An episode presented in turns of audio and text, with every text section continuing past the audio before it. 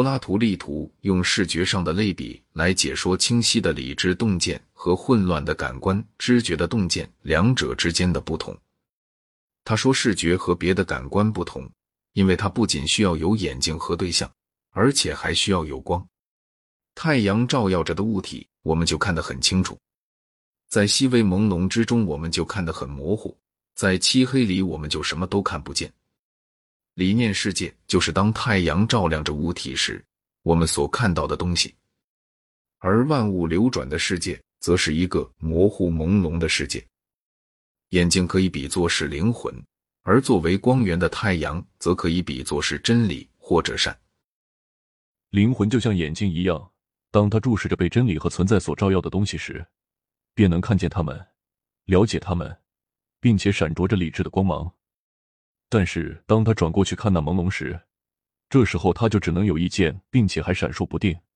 先有这样一个意见，然后又有那样一个意见，仿佛是没有理智的样子。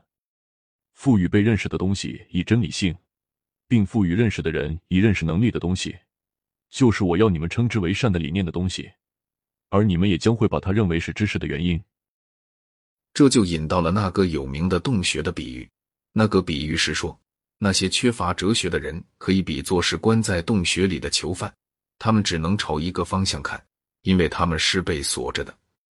他们的背后燃烧着一堆火，他们的面前是一座墙，他们所看见的只有他们自己和他们背后的东西的影子，这些都是由火光投射到墙上来的。他们不可避免的把这些影子看成是实在的，而对于造成这些影子的东西却毫无观念。最后有一个人逃出了洞穴，来到光天化日之下。他第一次看到了实在的事物，才察觉到他此前一直是被影像所欺骗。如果他是适合做为国者的哲学家，他就会感觉到他的责任是在回到洞穴里去，回到他从前的囚犯同伴那里去，把真理交给他们，指示他们出来的道路。但是他想说服他们是有困难的。因为离开了阳光，他看到的影子还不如别人那么清楚，而在别人看起来，他仿佛比逃出去以前还要愚蠢。我就说，现在让我用一个比喻来说明我们的天性能够明白或糊涂到什么程度。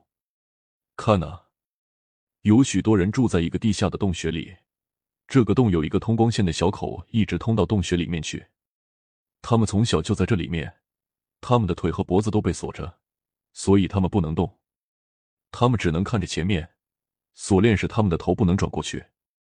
他们的上面和背后有一堆火在远处熊熊的燃烧着，在火和这些囚犯之间有一条高高的通道。如果你看过去的话，你就会看见沿着这条通道筑有一座低墙，好像是演木偶戏的人在他们面前所摆设的一块幕布，要在这块幕布上表演傀儡。我又说。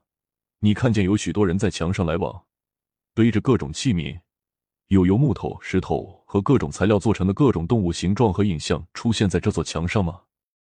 其中有些人在说话，有些人则沉默着。你只给我看到了一幅奇异的影像，他们都是些奇形怪状的囚犯。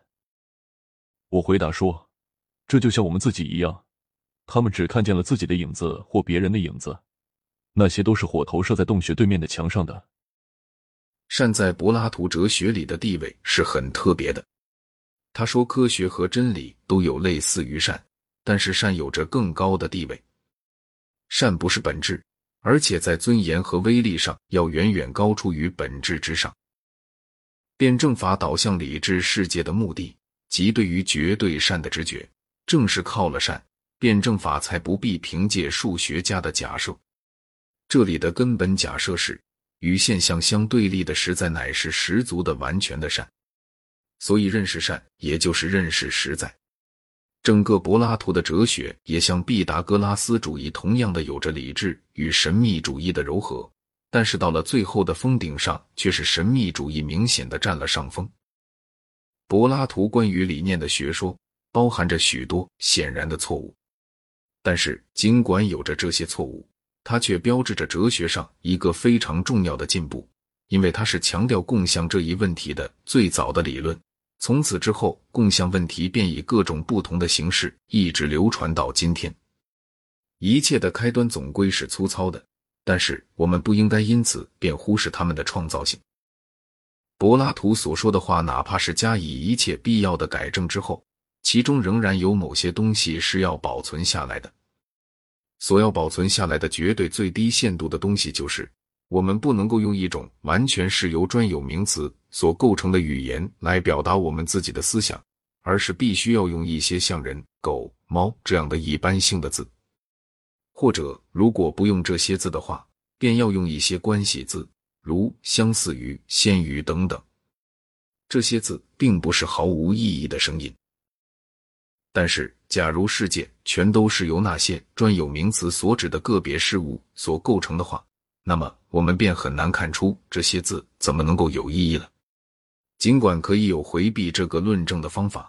但无论如何，它总提供了一种表面上看起来是有利于共相的情况。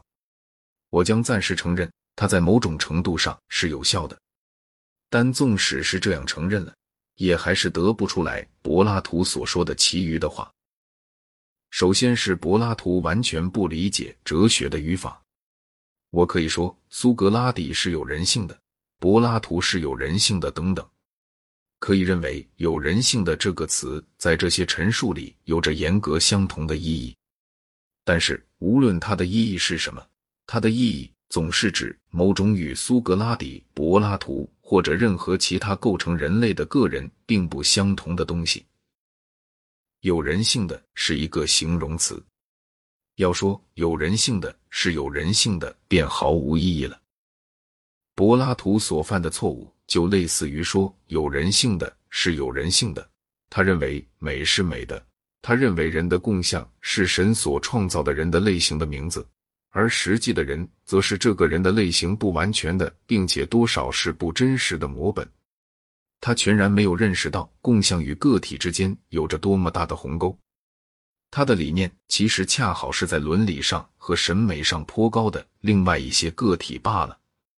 到后来，他自己也开始看出了这个困难，如像他在《巴门尼德篇》中所表现的那样，《巴门尼德篇》中包含有历史上一位哲学家进行自我批判的最值得注意的先例。